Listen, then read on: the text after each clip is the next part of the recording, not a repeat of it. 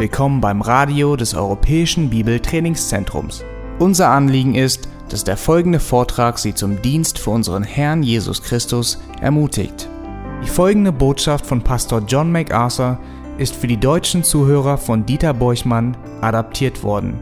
Diese Botschaft wird mit der Genehmigung von Grace to You im EBDC Radio gesendet.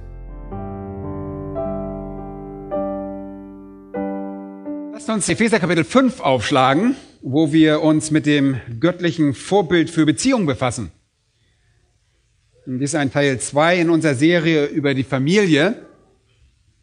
Und in den kommenden Wochen werden wir uns so vielen wunderbaren Dingen zuwenden. Wir betrachten dabei Epheser Kapitel 5 als eine Art Ausgangspunkt, eine wunderbare Stelle, um diese Serie zu beginnen weil das Wort Gottes hier so spezifisch ist in Bezug auf diese Angelegenheiten. Ich möchte euch die Verse 18 bis 21 aus Epheser 5 vorlesen. Und berauscht euch nicht mit Wein, was Ausschweifung ist, sondern werdet voll Geistes. Redet zueinander mit Psalmen und Lobgesängen und geistlichen Liedern. Singt und spielt dem Herrn in eurem Herzen. Sagt allezeit Gott, dem Vater, Dank für alles in dem Namen unseres Herrn Jesus Christus. Ordnet euch einander unter in der Furcht Gottes. Vor 14 Tagen haben wir gesagt, dass dieser Text die Grundlage für erfolgreiche christliche Familien und des Segens christlicher Ehen beschreibt. Und das ist wirklich keine Effekthascherei, das ist weder trivial noch oberflächlich, das ist auch nicht manipulativ. Es bedeutet einfach, bevor wir Vers 22 dann über die Ehefrauen sprechen, bevor wir in Vers 25 über Ehemänner sprechen, bevor wir in Kapitel 6.1 über Kinder und in 6.2 über Eltern sprechen können, müssen wir einige Grundlagen für all diese Beziehungen legen. Nämlich, dass ihr vom Geist Gottes erfüllt sein müsst. Danksagend, singend, ja, Dank geben und euch unterordnend. Wir haben uns letztes Mal auf diese vier Dinge konzentriert. Wenn ihr vom Geist Gottes erfüllt seid, das bedeutet, ihr untersteht der Kontrolle des Heiligen Geistes durch Gehorsam gegenüber dem Wort, wenn ihr überströmende Freude habt, die sich in Liedern äußert, wenn ihr ständig Dank sagt für alles und euch einander unterordnet, dann habt ihr die Grundlage für wahre Freude, Erfolg und Segen in einer Ehe und in einer Familie. All das beruht auf dieser geistlichen Grundlage. Ob wir nun über die Beziehung zwischen Ehepartnern oder zwischen Eltern und Kindern sprechen. Leute, die stützenden Säulen einer guten Ehe, die sind nicht psychologischer Art. Sie sind nicht emotionaler Art. Sie sind nicht Sicherheit und Kommunikation oder Romantik oder Berührung oder geistliche Intimität, wie es so manche christliche Ehebücher heute propagieren und uns das glauben lassen wollen. Die Säulen einer Ehe bestehen vielmehr darin, vom Geist erfüllt zu sein, dankbar für alles zu sein und sich einander unterzuordnen, überströmende Freude zu haben. Die Bibel sagt, Familien beruhen auf geistlichen Grundlagen, nicht auf psychologischen oder emotionalen. Die Bibel sagt, am wichtigsten in einer guten Ehe ist, dass die Liebe zu Gott größer ist als die Liebe zum eigenen Ich. Was in einer guten Ehe wirklich wichtig ist, ist das Streben nach den Bedürfnissen anderer Menschen statt euren eigenen. Was wirklich wichtig ist, ist ein Herz, das sich unterordnet, dem andere wichtiger sind geistliche Freude, Dankbarkeit, Hingabe an Gott und sein Reich und seine Ziele und seine Herrlichkeit, wahre Heiligkeit und Gehorsam gegenüber der Schrift. Mit anderen Worten ist die Ehe eigentlich nur ein Ort, an dem ihr euer Christentum ausleben könnt. Und wenn ihr das richtig lebt, dann ist das jeden Tag ein freudiges, ein produktives, erfülltes und wirklich ein gesegnetes Ereignis, ein gesegnetes Miteinander. Wenn ihr das nicht tut, Leute, dann ist eure Ehe voller Schmerzen, Enttäuschung und mangelnder Erfüllung, voller Traurigkeit, Zorn und all diesen Dingen. Und das hat nichts mit irgendwelchen menschlichen Techniken oder mit Berührung oder Romantik oder Intimität oder Kommunikation oder sogar finanzieller Sicherheit zu tun, sondern alles mit der Beziehung zu Gott.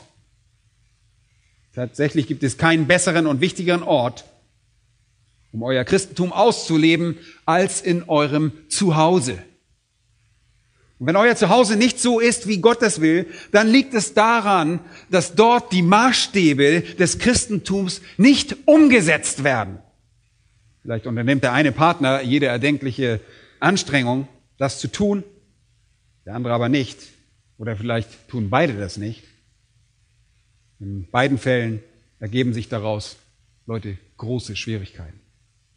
Die Familie ist das Umfeld, wo eure geistliche Stärke, eure geistliche Hingabe, eure geistliche Konsequenz am offensichtlichsten ist.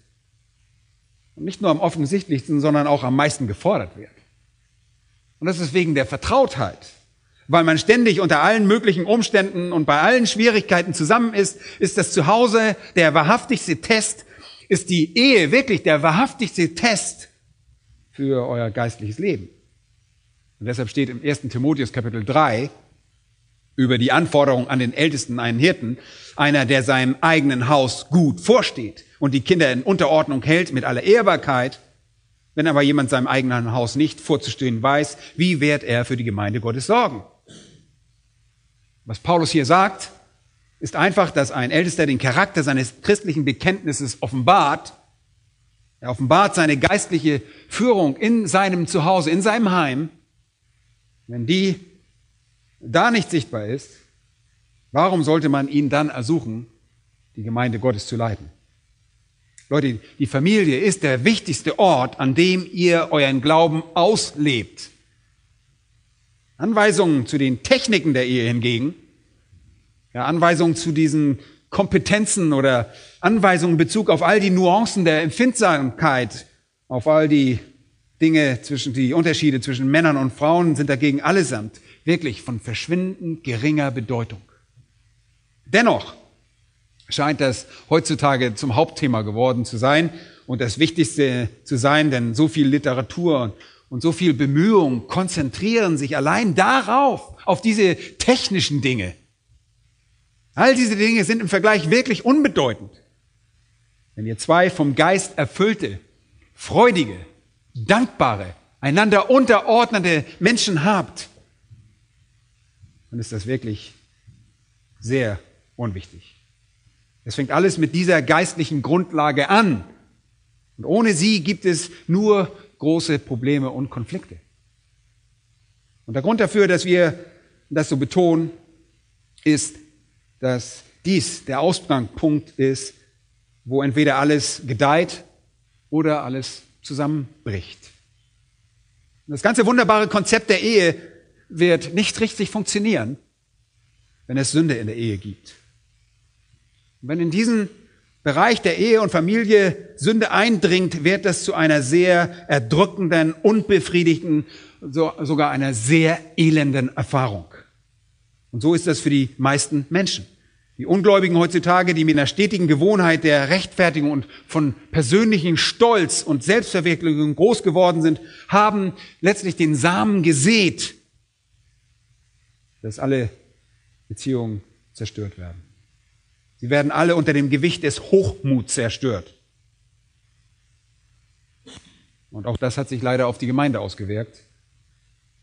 Und diejenigen unter uns, die die Wahrheit kennen, haben Schwierigkeiten, sie auszuleben, weil wir von der Welt so überschwemmt worden sind und so geprägt und beeinflusst worden sind. Und so kommt es, dass der Begriff Konflikt heutzutage zu einem Synonym der Ehe geworden ist und synonym zum Konflikt mit der Familie geworden ist. Ständig hören wir, wie erdrückend Männer sind, wie wenig einfühlsam, wie chauvinistisch, wie beleidigend und gefühllos sie sind.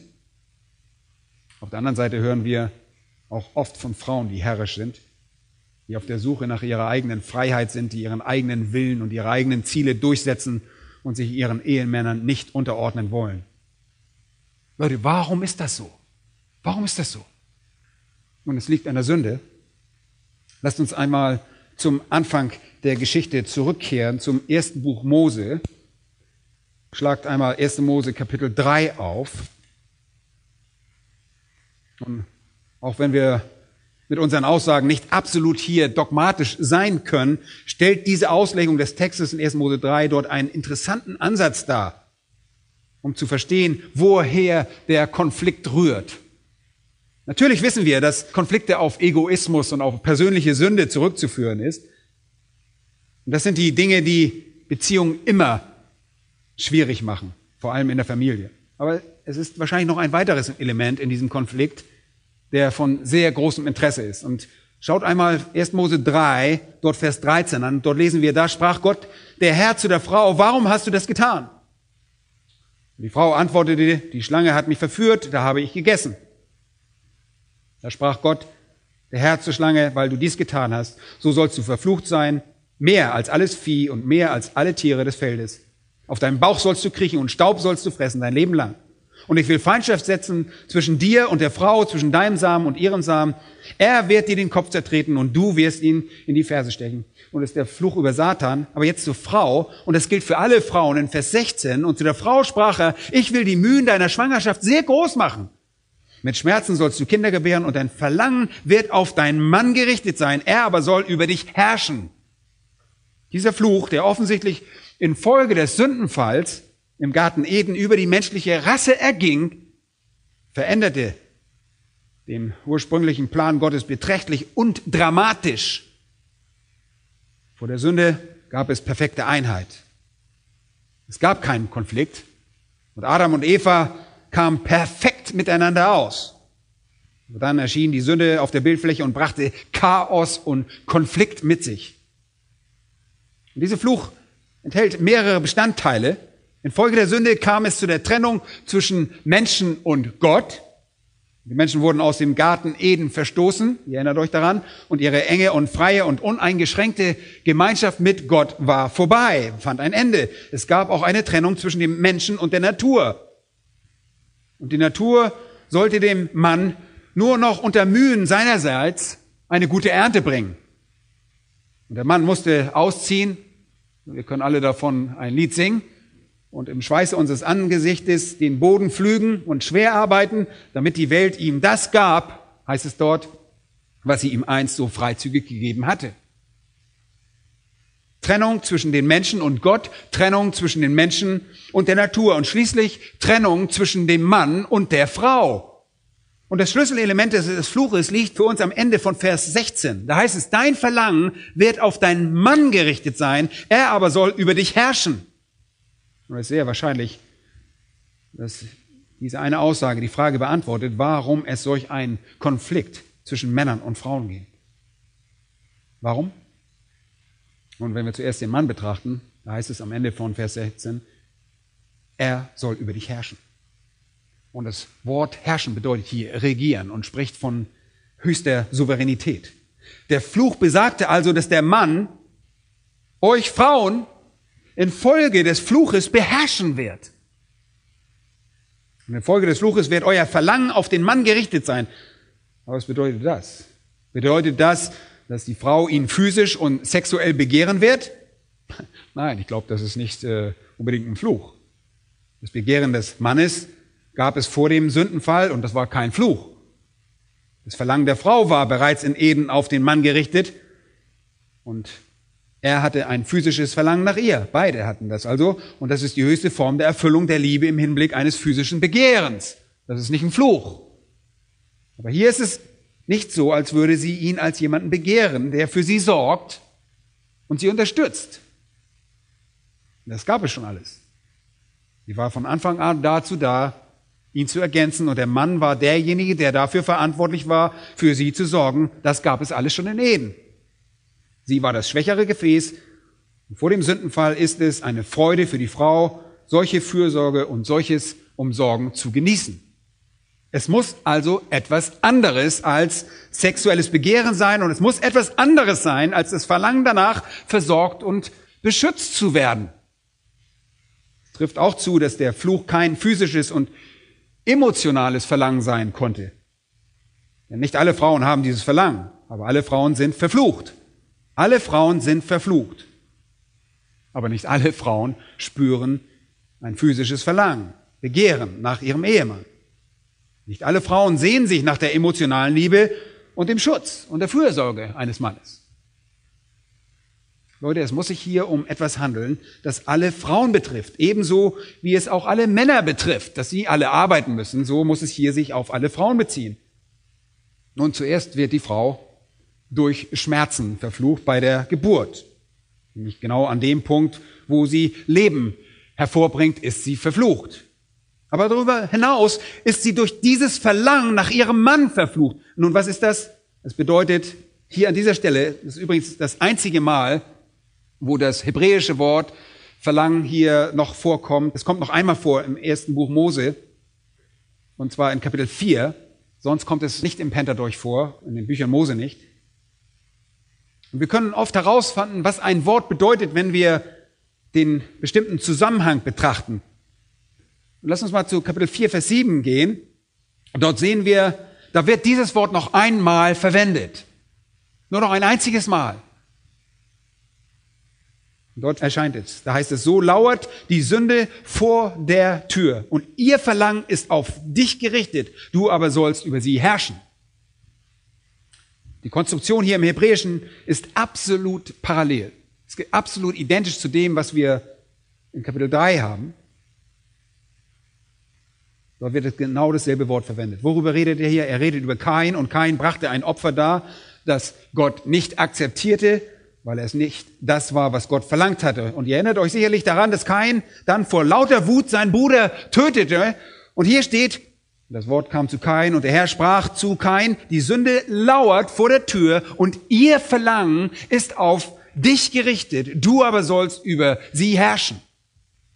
Und was wollte die Sünde mit Kain anstellen? Sie wollte ihn zerdrücken. Sie wollte ihn beherrschen. Sie wollte ihn die Kontrolle über seinen Stand rauben und seine Handlung übernehmen. Die Sünde wollte ihn beherrschen. Die Sünde wollte ihn zwingen, gewisse Dinge zu tun. Die Sünde wollte ihn kontrollieren. Und ich glaube, das ist die Parallele zu Vers 16. Wenn dort steht, dein Verlangen wird auf deinen Mann gerichtet sein, so ist das dieselbe Konstruktion, derselbe Ausdruck, wie das Verlangen, das die Sünde hat, euch zu kontrollieren. Leute, ein Teil des Fluches besteht darin, dass die Frau nicht mehr bereitwillig und eifrig die Unterordnung begrüßt, sondern irgendetwas in ihr den Mann kontrollieren will. Sie will kontrollieren. Sie will sich widerrechtlich Autorität über ihren Mann aneignen. Und das ist genau das, was Eva ursprünglich tat. Sie hätte zu ihrem Mann gehen und ihn um Weisheit bitten sollen, als sie versucht war. Und Satan wusste das. Satan isolierte und täuschte sie. Und sie behandelt, handelte unabhängig und außerhalb der liebevollen Unterordnung, die Teil ihrer Verpflichtung gegenüber ihrem Mann hätte sein sollen. Und so führte sie die ganze, vielmehr riss, riss sie die ganze Menschheit in die Sünde. So wie sie es beim Sündenfall getan hatte, als sie auf Satan hörte und Adam nicht konsultierte. Sie übte Autorität über den Mann aus, nahm Dinge in ihre Hand und das war im Wesentlichen der Fluch. Und seit dieser Zeit versucht die Sünde einer Frau, die angeborene Verderbtheit von Frauen, Kontrolle auszuüben. Und dem Mann wurde ebenfalls ein Fluch auferlegt. Und er versucht zu herrschen. Leute, warum gibt es immer eine Frauenbewegung? Warum gibt es immer eine Frauenbewegung? Und selbst wenn es keine offizielle Bewegung gibt, so steckt sie trotzdem noch im Herzen der Frau. Und warum gibt es diesen männlichen Chauvinismus, den es schon immer gegeben hat und auch immer geben wird? Weil die Verderbtheit des menschlichen Herzens darin zum Ausdruck kommt, dass Frauen versuchen zu herrschen und Männer das Verlangen haben, zu unterdrücken. Und darin liegt die einzig mögliche Erklärung für die Intensität und den allgegenwärtigen Charakter des Konflikts in der Ehe. Und die Frau ist durch den Fall in ihrem gefallenen Zustand nicht bereit, sich unterzuordnen, sondern strebt danach zu kontrollieren und ihrem Individualismus auszuleben.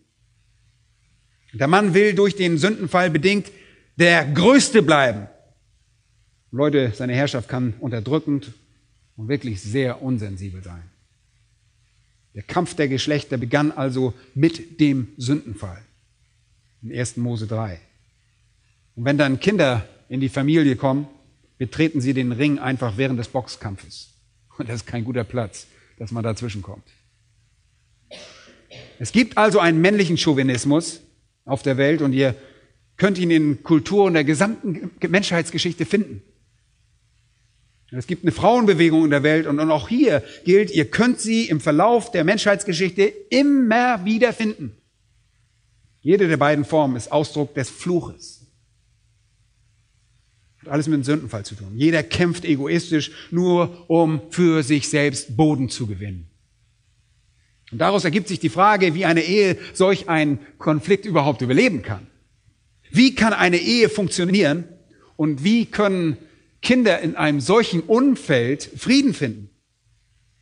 Und die noch wichtigere Frage lautet, wie dem ein Ende gesetzt werden kann. Wie kann das beendet werden? Nun, wir haben diese Frage beantwortet. Der Konflikt wird durch zwei Menschen beendet, die zu Christus gefunden haben, deren Leben verwandelt wurden und die sich durch aus, dadurch auszeichnen, dass sie vom Geist Gottes erfüllt sind, freudig und dankbar, sich einander gegenseitig unterordnen. Und das ist eine geistliche Verwandlung.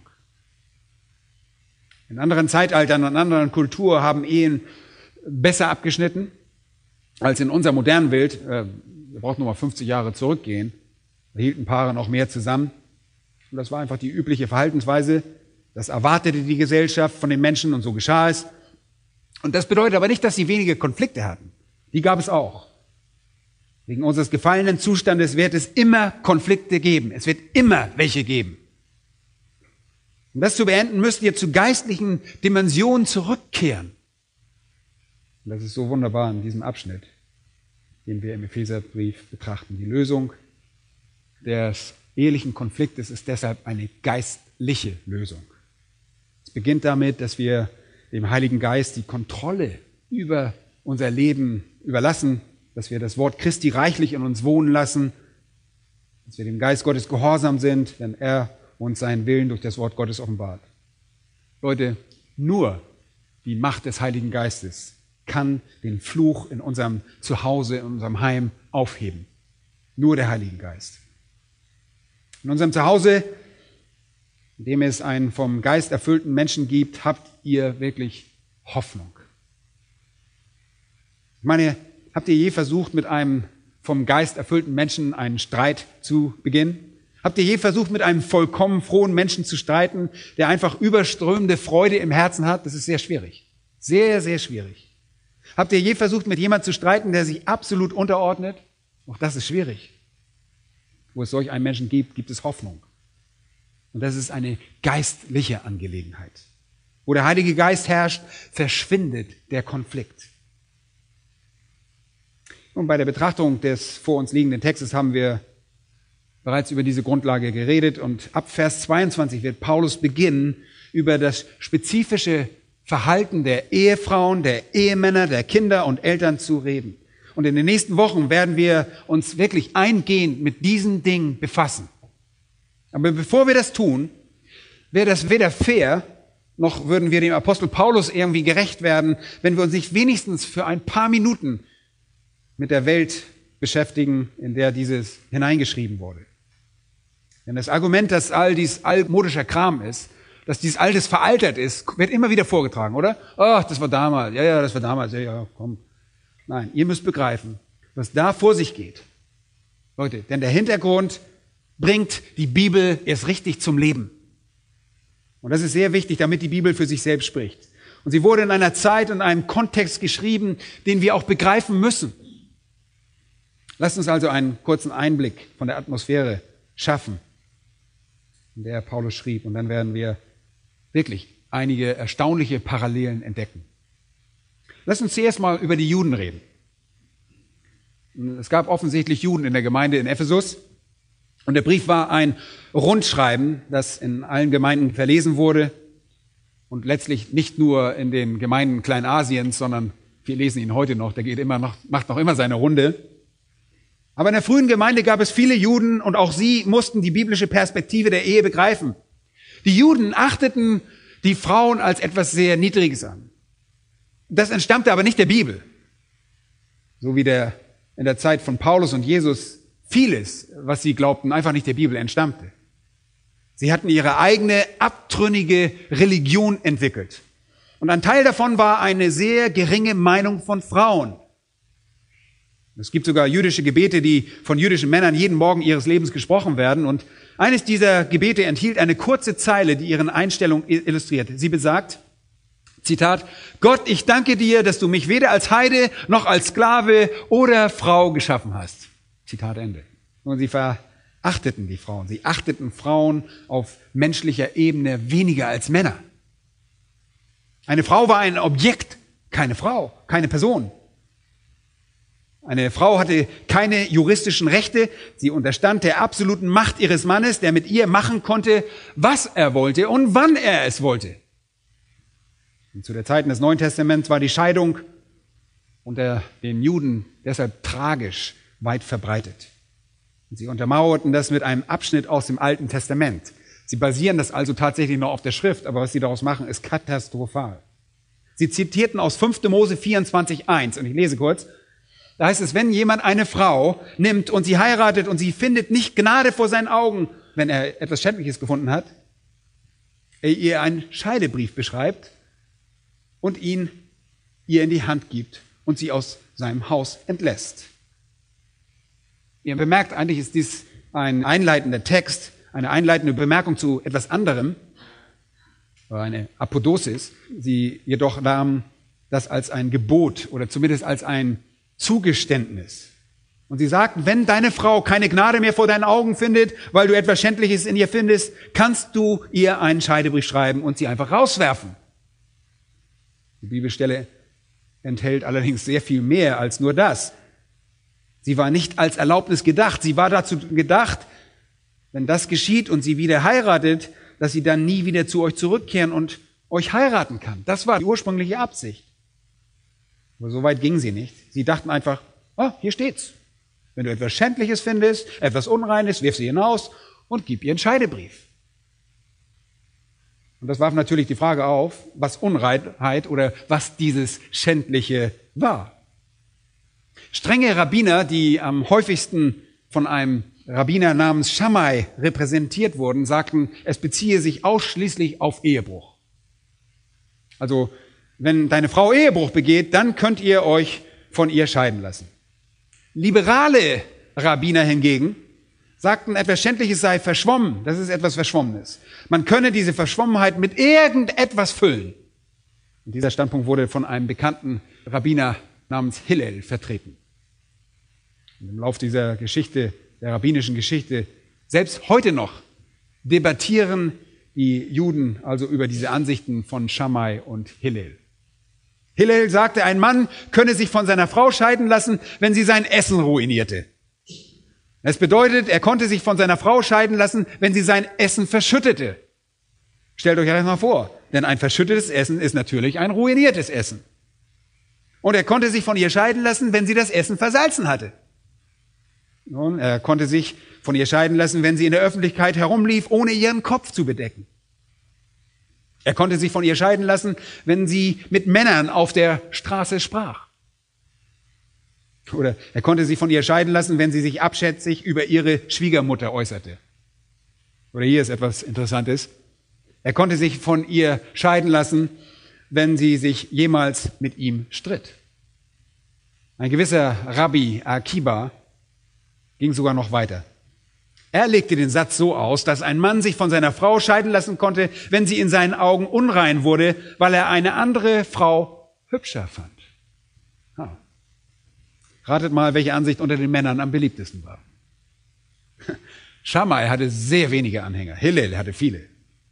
Und zu der Zeit von Jesus griff die Scheidung so rasant um sich. Frauen wurden überall einfach nur verstoßen. Sie waren Opfer einer solchen Verstoßen, Verstoßung und standen oft mit leeren Händen da. Alles, was ein Mann zur Zeit von Jesus und Paulus tun musste, war ihr einen Scheidebrief zu geben.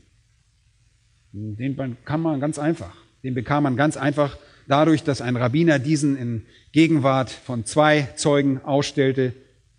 Und damit war die Angelegenheit gegessen. Das war's. Ihr geht zum Rabbiner, er stellt den Brief aus, vielleicht wechselt dabei noch ein wenig Geld den Besitzer. Und zwei Zeugen waren anwesend und das war's. Der einzige Unterhalt oder finanzielle Unterstützung, die erforderlich war, war dann die Rückgabe der Aussteuer. Und damit war die ganze Angelegenheit erledigt. Und die Juden hielten sich übrigens penibel an diese technischen Details. Aber im Herzen waren sie so voller Bosheit und voller Grausamkeit. In Matthäus 5, 31 verweist Jesus auf diese weit verbreitete Praxis. Er sagt, es ist auch gesagt, wer sich von seiner Frau scheidet, der soll ihr einen Scheidebrief geben. Und so macht man das. Wenn man sich von seiner Frau scheiden lassen will, sorgt einfach dafür, dass ihr die nötigen Papiere habt. Das ist alles. Besorgt euch die nötigen Papiere. Nun, um der jüdischen Geschichte gerecht zu werden, es gab verschiedene Zeitalter und Epochen. Und die jüdischen Ansichten wechselten. Das war nicht immer nur so. Aber zur Zeit von Jesus war das die vorherrschende Ansicht. Scheidung war die Lösung für jeden Konflikt, ob das kurzfristig oder langfristig war. Und demzufolge waren die ganze Institution der Ehe bedroht. Übrigens war Prostitution zur Zeit Jesu überall verbreitet, selbst unter den Juden. Aber lasst uns mal zu den Griechen gehen. Die Griechen hatten diesbezüglich einen sehr ähnlichen Ansatz und sie mussten sich überhaupt keine Sorgen machen über irgendwelche Formalitäten des Alten Testaments. Sie hatten ja kein Altes Testament. Sie mussten sich keine Sorgen darüber machen, ob es irgendeinen Vers gab, den sie falsch auslegten oder irgendeine Vorgehensweise, die sie irgendwie rechtfertigen mussten. Sie führten einfach ein Leben, das jegliche eheliche Treue unverhohlen ignorierte. Prostitution war ein unverzichtbarer Bestandteil des griechischen Lebens. Ihre Religion steckte voller Prostituierte und sie glaubten, wie wir letztes Mal schon gesehen haben, dass man nicht nur durch Trunkenheit mit den Göttern kommunizierte, sondern auch durch sexuelle Beziehungen mit einer Priesterin, mit einer Prostituierten. Demosthenes, ihr wohl bekanntester Redner, sagte, Zitat, wir haben Kurtisanen für die Lust, Nebenfrauen für das tägliche Zusammenleben und Ehefrauen, um uns legitime Kinder zu gebären und um Haushalt verlässlich in Ordnung zu halten. Zitat Ende. Es ging darum, Kinder zu haben und die Rechnung zu bezahlen. Und das war alles. Und der griechische Mann suchte sich Frauen für seine Lustbefriedigung und sogar seine ganzen Freundschaften außerhalb der Ehe. Seine Ehefrau diente dazu, ihm den Haushalt zu führen und ihm Kinder zu gebären. Seine sexuellen Lüste befriedigte er und seine Freunde suchte er außerhalb der Ehe. Und das Zuhause und das Familienleben waren fast ausgestorben und Treue existierte nicht. Es gab keine legale Verfahrensordnung für Scheidung. Man verstieß Frauen einfach. Wenn Paulus also hier diese Grundsätze festlegt, geht er auf einen direkten Konfrontationskurs mit dieser Kultur. Und deshalb betont Paulus in seinen Schriften an die frühe Gemeinde diese Sünde der Unzucht so sehr. Ist euch das mal aufgefallen? Wenn ihr die Briefe des Paulus lest, taucht die Sünde der Unzucht immer wieder darin auf. Und er spricht von Pornea, der Verb von Pernuo, sexuelle Sünde begehen. Wir sehen Bezüge auf Prostitution, Hurerei und sexuelle Perversion aller Art, weil die heidnische Welt von derartigen Dingen beherrscht wurde. Wenn ihr seine Briefe lest, ist es nicht schwer, daran zu denken, wie weit verbreitet derartige Dinge waren. Und das gehörte einfach zum Alltag jener Kultur.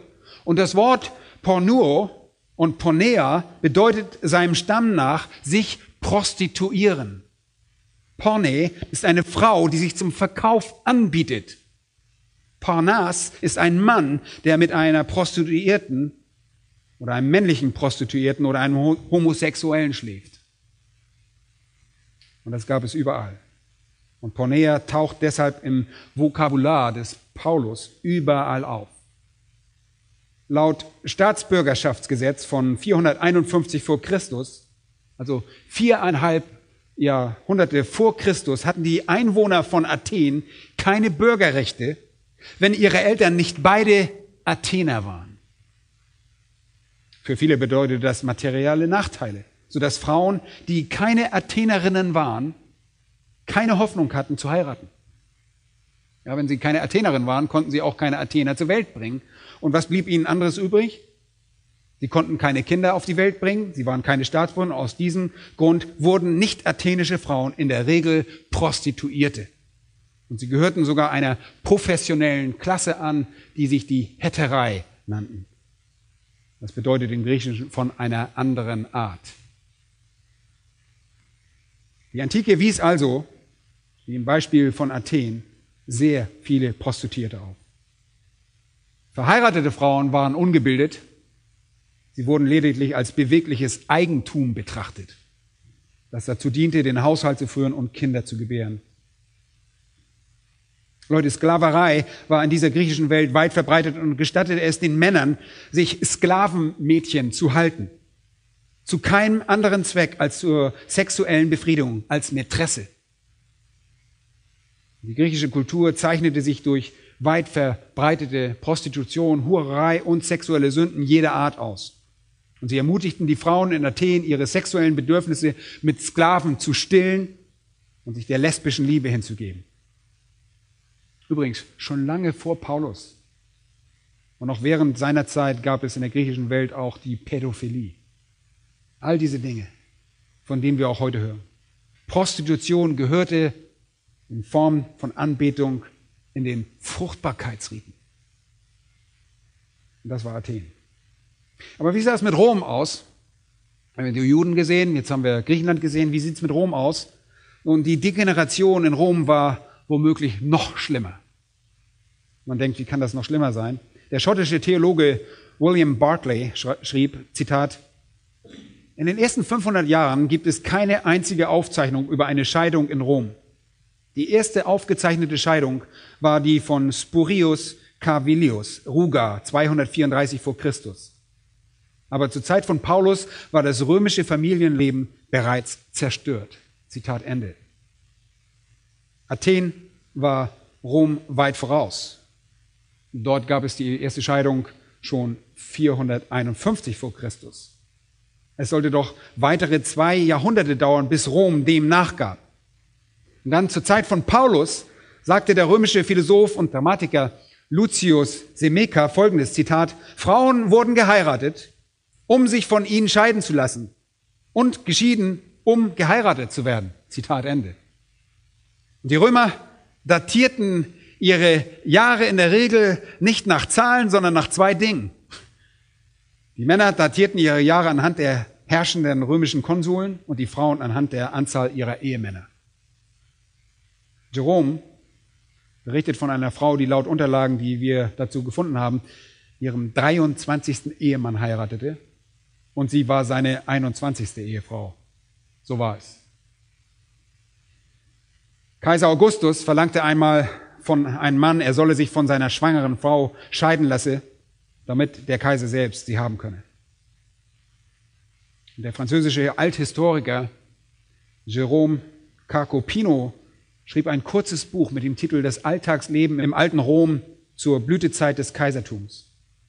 Und er sagt dort, im frühen Rom habe es einen ausgeprägten Feminismus gegeben, der zu einer kontinuierlichen Demoralisierung beigetragen habe. Er schreibt, einige Frauen vermieden es, Kinder zu bekommen, weil sie fürchteten, ihr gutes Aussehen einzubüßen. Na, hört sich irgendwie vertraut an, oder? Einige waren stolz darauf, ihre Männer in nichts zu unterstützen und wetteiferten sogar in Kraftakten mit ihnen. Es gab also Frauen, die ihre körperliche Kraft trainierten, nur damit sie mit Männern konkurrieren konnten. Einige Frauen führten ein separates Leben von ihren Ehemännern und schämten sich nicht einmal in die männliche Welt einzudringen, um dort zu konkurrieren. Am Ende des zweiten Jahrhunderts, so Carcopino, waren viele römische Ehen kinderlos. Er schreibt, Zitat, wenn die römischen Frauen sich widerwillig gaben, ihre mütterliche Rolle zu erfüllen, So gaben sie sich andererseits mit einem Eifer, der an Aufsässigkeit grenzt, allerlei Bestrebungen hin, die die Männer zur Zeit der Republik nur sich alleine vorbehalten hatten. Zitat Ende. Frauen wollten nicht häuslich sein. Auch das ist wieder die Auswirkung des Fluchs. Sie wollten herrschen. Sie wollten aufsässig sein. Und sie begannen in Bereiche vorzudringen, die bis dahin nur Männern vorbehalten waren. Und Carcopino sagt, sie hörten auf zu sticken, zu lesen, zu singen, Instrumente zu spielen und setzten stattdessen ihren Enthusiasmus dafür ein, mit Männern zu konkurrieren oder sie sogar in jeder Hinsicht zu übertrumpfen. Leute, hört sich das irgendwie vertraut an? Juvenal, ein römischer Autor der Antike, kritisierte die Frauen und er sagte, hört mal gut zu, Zitat, die Frauen beteiligten sich an Jagden der Männer mit einem Speer in der Hand und bloßen Brüsten. Sie fanden Gefallen an der Wildschweinjagd, besonders jene, die sich mit der Fechtkunst beschäftigten. Und manche ließen sich sogar auf das Ringen von Frauen untereinander ein. Welchen Anstand kann man von einer Frau erwarten, die einen Helm trägt und sich an Kraftakten erfreut? Diese Frauen fanden Gefallen an Völlerei und Trunkenheit. Zitat Ende. Carcopino bemerkt, Zitat, es dauerte nicht lange, bis Frauen begannen, den Schwur, den sie gegenüber ihrem Ehemann hätten ablegen sollen, zu verraten, und den viele von ihnen bei der Heirat zynisch weigerten.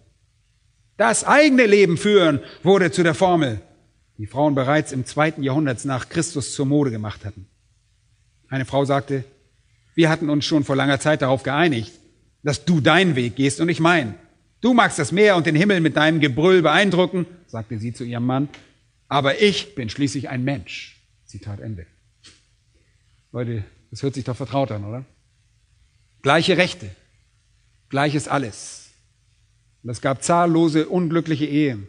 Und Scheidung nahm solchenartige Proportionen an. Juvenal ergänzt, Zitat, so kommandiert sie ihren Mann herum, aber es wird nicht lange dauern, bis sie ihr Reich räumt und von einem Heim zu einem anderen flattert und ihren Brautschleier verschleißt. Zitat Ende. Leute, die Ehe wurde buchstäblich zu einer Form der anhaltenden Prostitution. Scheidung durch römische Juristen waren so häufig, dass etliche von ihnen nicht selten dazu führten, dass die Frauen nach zahlreichen Zwischenstufen zu ihrem ursprünglichen Brautbett zurückkehrten, schreibt Juvenal. Nun, ihr könnt euch das sicherlich vorstellen.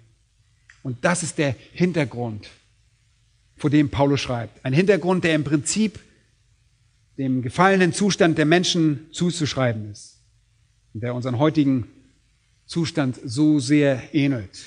Ein Hintergrund der Untreue, der Scheidung, des Inzests, der Homosexualität, des Ehebruchs, der Prostitution, der Pädophilie und all solche Dinge. Paulus spricht in unserem Text nicht das an, was alle glaubten. Glaubt ja nicht das. Er gibt hier nicht die allgemeinen Auffassungen wieder. Er ruft Männer und Frauen vielmehr zu einer Art von Leben auf, dass das absolute Gegenteil von dem ist, was sie taten. Menschen laufen heutzutage ebenso gegen den biblischen Standard wie zur Zeit von Paulus. Und es ist wirklich wichtig zu erkennen, dass wir es heutzutage mit einer ganzen Gruppe von Individuen zu tun haben, die verlangen, alles zu tun, wonach ihnen der Sinn steht. Den Sündenfall auszuleben. Und hör mir gut zu. Und das ohne jegliche Einschränkung. In einigen Kulturen, selbst in unserer, gab es noch gewisse kulturelle Einschränkungen. Aber Leute, jetzt nicht mehr. Und wenn schon der amerikanische Präsident die Homo-Ehe willkommen heißt in seinem Land, dann ist, spricht er schon sehr, sehr viel. Die Ehe ist nur ein Kampf um Rechte, aber nicht nach Gottes Definition. Gott hat einen völlig anderen Plan und diesen Plan legt er uns hier in seinem Wort offen. Und das ist das Wunderbare. Um euch die Grundzüge dieses Planes zu geben, reicht es, wenn ich sage, dass er Autorität und Unterordnung beinhaltet. Einer ist dafür verantwortlich, die Führung zu übernehmen und der andere dafür zu folgen. Und das hat nichts mit Minderwertigkeit zu tun. Das hat nichts mit Geschlechterdiskriminierung zu tun. Es hat nur mit Harmonie zu tun. Und die Frau soll nicht versuchen, sich widerrechtlich die Autorität anzueignen und den Mann zu beherrschen. Und der Mann soll nicht unfreundlich und unsensibel über sie herrschen. Wenn immer das zugelassen wird, schafft das ein gewaltiges Chaos. Ganz so, wie wir das heutzutage überall beobachten können. Wenn wir jedoch dem göttlichen Schema folgen, dann wird die ganze Beziehung nicht nur richtig, sondern sie wird richtig gut. Das ist eine gute Beziehung. Und um euch das zu verdeutlichen, möchte ich euch ein wunderbares Beispiel zeigen aus der Schrift. Wie wunderbar das ist. Bitte schlagt das so genauso wunderbare Buch auf, das so oft gelesen wird, jedoch kaum gepredigt wird. Das hohe Lied der Liebe.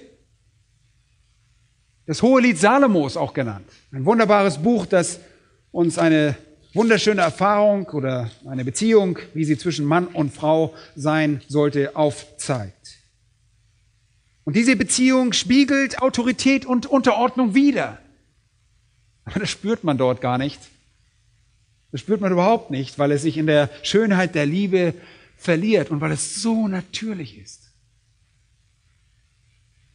Im zweiten Kapitel seht ihr die Liebe dieser Frau zu diesem Mann zu Salomo, Vers 3. Sie sagt, wie ein Apfelbaum unter den Bäumen des Waldes, so ist mein Geliebter unter den Söhnen.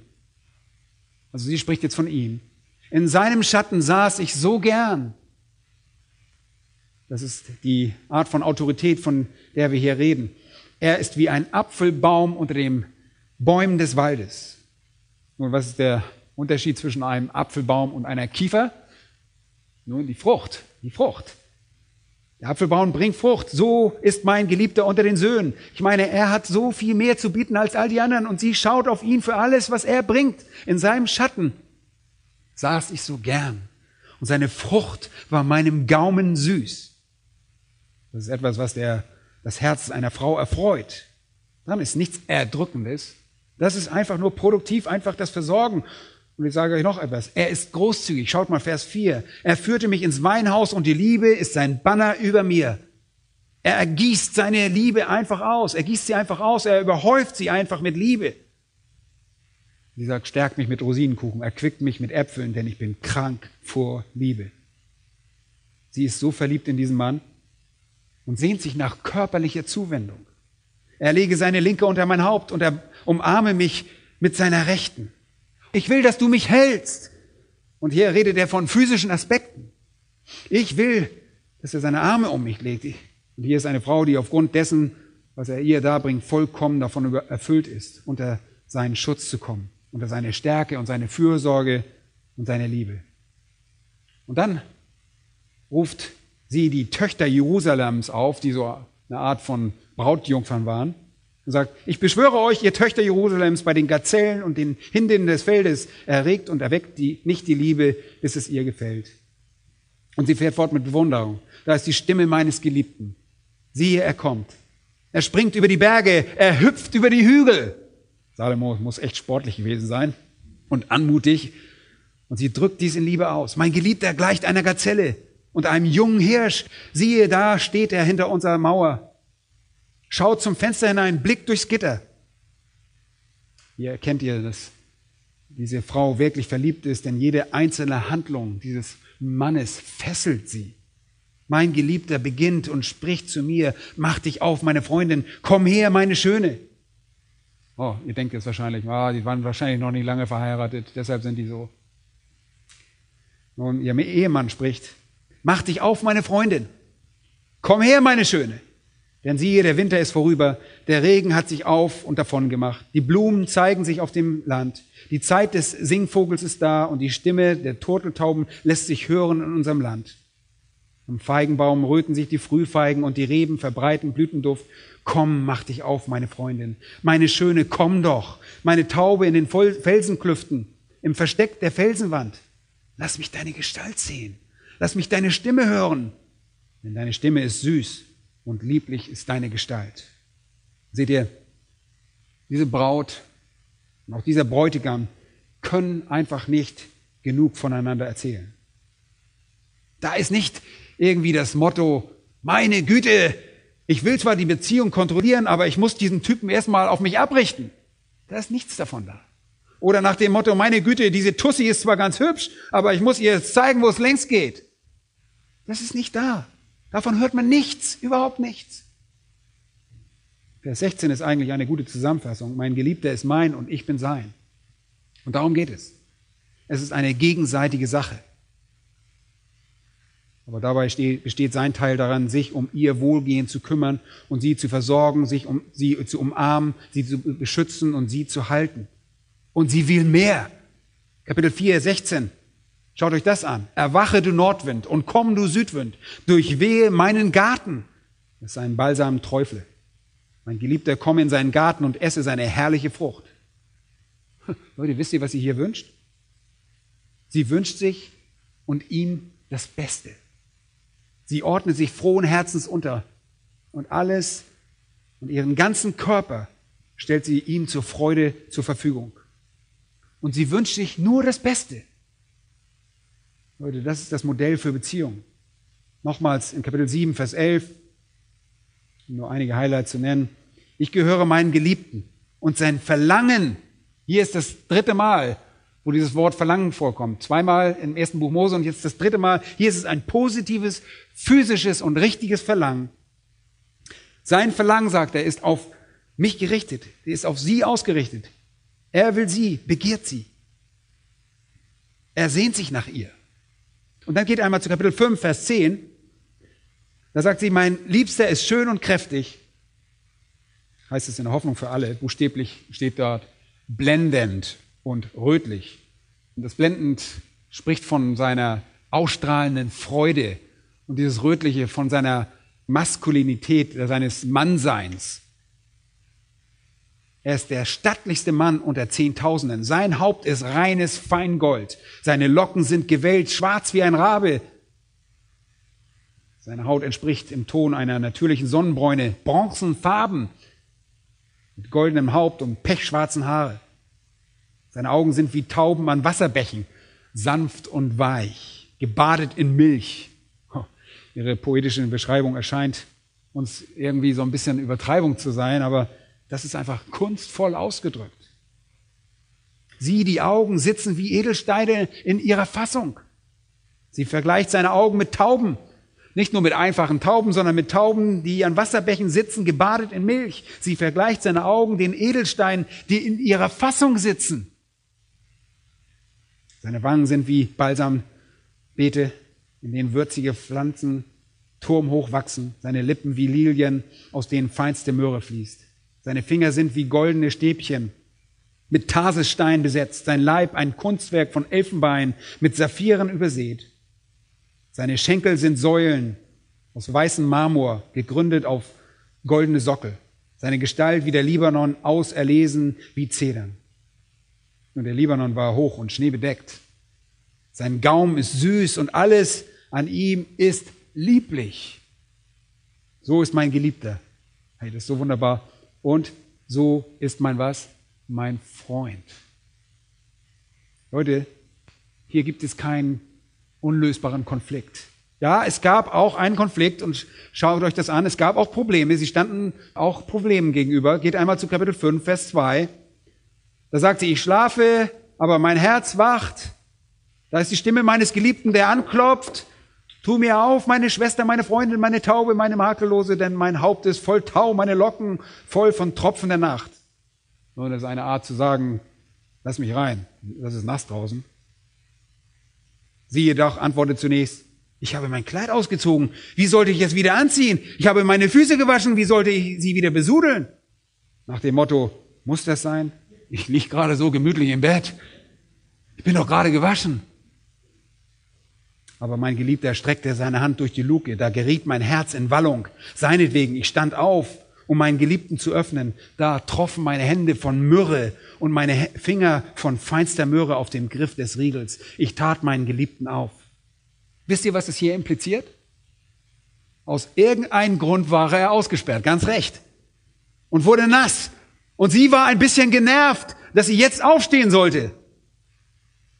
Und sie müssen irgendwie aneinander geraten sein. Und sie sagte, wie Frauen das manchmal tun, wenn alle Vorbereitungen für dieses eheliche Zusammensein getroffen ist. Ich habe Kopfschmerzen oder was immer Frauen sich ausdenken. Äh, dass irgendetwas sie ärgert und plötzlich steht er im Regen. Aber der Konflikt dauerte nicht sehr lange an. Sie überlegt es sich sehr schnell. Und dann lesen wir, Ich tat meinem Geliebten auf, aber mein Geliebter hatte sich zurückgezogen und war fortgegangen. Zu spät. Vielleicht war er beleidigt, weiß nicht. Ein bisschen zu spät. Sie sagt, als ich meinen Freund aufgetan hatte, war er weg und fortgegangen. Meine Seele war außer sich, dass er sich abgewandt hatte. Ich suchte ihn, aber ich fand ihn nicht. Ich rief, aber er antwortete mir nicht. Schaut mal, auf diese Art wird ein Konflikt gelöst. Wenn das Herz bekümmert ist, das ist ganz egal, was der Anlass ist für eine Auseinandersetzung, sie geht sofort ihm nach hinterher. Anschließend zog sie irgendwie noch die Wächter mit ein. Schaut euch mal an. Es fanden mich aber die Wächter, welche die runter machen in der Stadt. Die haben bestimmt gedacht, was macht die hier draußen? Die schlugen mich wund. Sie nahmen mir meinen Schleier weg, die Wächter auf der Mauer. Ich beschwöre euch, ihr Töchter Jerusalems, wenn ihr meinen Geliebten findet, was sollt ihr ihm berichten? Das war eine Frage. Was sollt ihr ihm berichten? Dass ich krank bin vor Liebe. Und sie hat jetzt solchen Liebeskummer, dass sie tatsächlich auszieht, um ihn, ihn zu suchen. Und ihre Freunde helfen ihr dabei. Kapitel 6 lesen wir. Wohin ist dein Geliebter gegangen, du Schönste unter den Frauen? Wohin hat sich dein Geliebter gewandt? Wir wollen ihn mit dir suchen. Sie will das so schnell wie möglich lösen. Und dann erinnert sie sich offensichtlich daran, wo er sein könnte. Oh, mein Geliebter ist in seinen Garten hinabgegangen, zu den Balsambeeten, um sich in den Gärten zu ergehen und Lilien zu pflücken. Ich bin meines Geliebten und mein Geliebter ist mein, der unter den Lilien weidet. Oh, ich weiß, wohin er gehen musste. Und ab Vers 4 ist die Beziehung wiederhergestellt, sodass sie schließlich in Kapitel 7 beide miteinander intim werden. Leute, ich, ich wollte dieses kurze Szenarium nur anführen und durchgehen, um euch darauf hinzuweisen, dass es Problemzeiten geben wird. Aber wenn das Herz rein ist, wird dieser Konflikt sehr schnell gelöst, sehr schnell. Und sie zieht aus und sie geht zu ihm. In Kapitel 6, 4 hören wir dann schon wieder Töne der Bewunderung. Und wirklich, auch er trägt wirklich dick auf. Und sie finden sich wieder und er sagt ihr all diese wunderschönen Worte. Und Kapitel 7 lesen wir dann, wie sie miteinander intim werden. Und das ist die richtige Einstellung. Das hohe Lied der Liebe ist keine Allegorie, sondern zeigt uns in poetisch kunstvoller Weise die Liebe zwischen zwei Eheleuten. Und Gott gab uns damit ein sehr wichtiges Beispiel, ein wunderbares Beispiel der Konfliktlösung und ein wunderbares Bild, wie Autorität und Unterordnung Hand in Hand gehen, wenn zwei Menschen sich mit so erstaunlicher Hingabe lieben. Leute, es ist so wichtig, dass wir die einfachen Prinzipien für die Ehe verstehen, dass die geistliche Grundlage für alles entscheidend ist. Und zweitens gibt es eine Beziehung der Autorität und Unterordnung, aber die ist weder belastend noch schwierig, noch wird sie missbraucht. Und das beste Beispiel dafür, wir sind da schon mal hingegangen, ist, wenn wir 1. Korinther Kapitel 11 aufschlagen und dort Vers 3 lesen, da heißt es, dass Paulus sagt, ich will, dass ihr wisst, dass Christus das Haupt jedes Mannes ist, der Mann aber das Haupt der Frau, Gott aber das Haupt des Christus. Und es gibt keine Ungleichheit zwischen Gott, dem Vater und Christus. Und es gibt keine Ungleichheit zwischen Mann und Frau. Der eine hat die Autorität und der andere ordnet sich unter. Und wenn das richtig getan wird, ist das absolut wunderbar. Die Frau strebt danach, sie läuft dem Schutz und der Zuneigung entgegen. Sie läuft der Führung, dem Schatten des Mannes und der Fürsorge ihres Ehemannes entgegen. Und er führt sie sanft und einfühlsam mit so viel Fürsorge und Zärtlichkeit und viel Kraft und Beständigkeit und Treue und Loyalität, dass sie einfach seine Gegenwart nur genießt. Sie hat keine Angst. Es gibt keinen Missbrauch. Und die Unterordnung erfolgt bereitwillig und eifrig und ein wunderbares Beispiel finden wir wirklich in diesem Buch, im Hohelied der Liebe. Einfach wunderbar. Alles, was sie tun kann, ist ihm Komplimente zu erweisen. Alles, was er tut, ist ihr Komplimente zu erweisen. Beide verstehen ihre Rollen perfekt. Wenn Konflikt entsteht, wird er leicht gelöst, weil sie einander anbeten. Nun, wie kann ein Mensch so lieben? Nur durch ein verwandeltes Herz.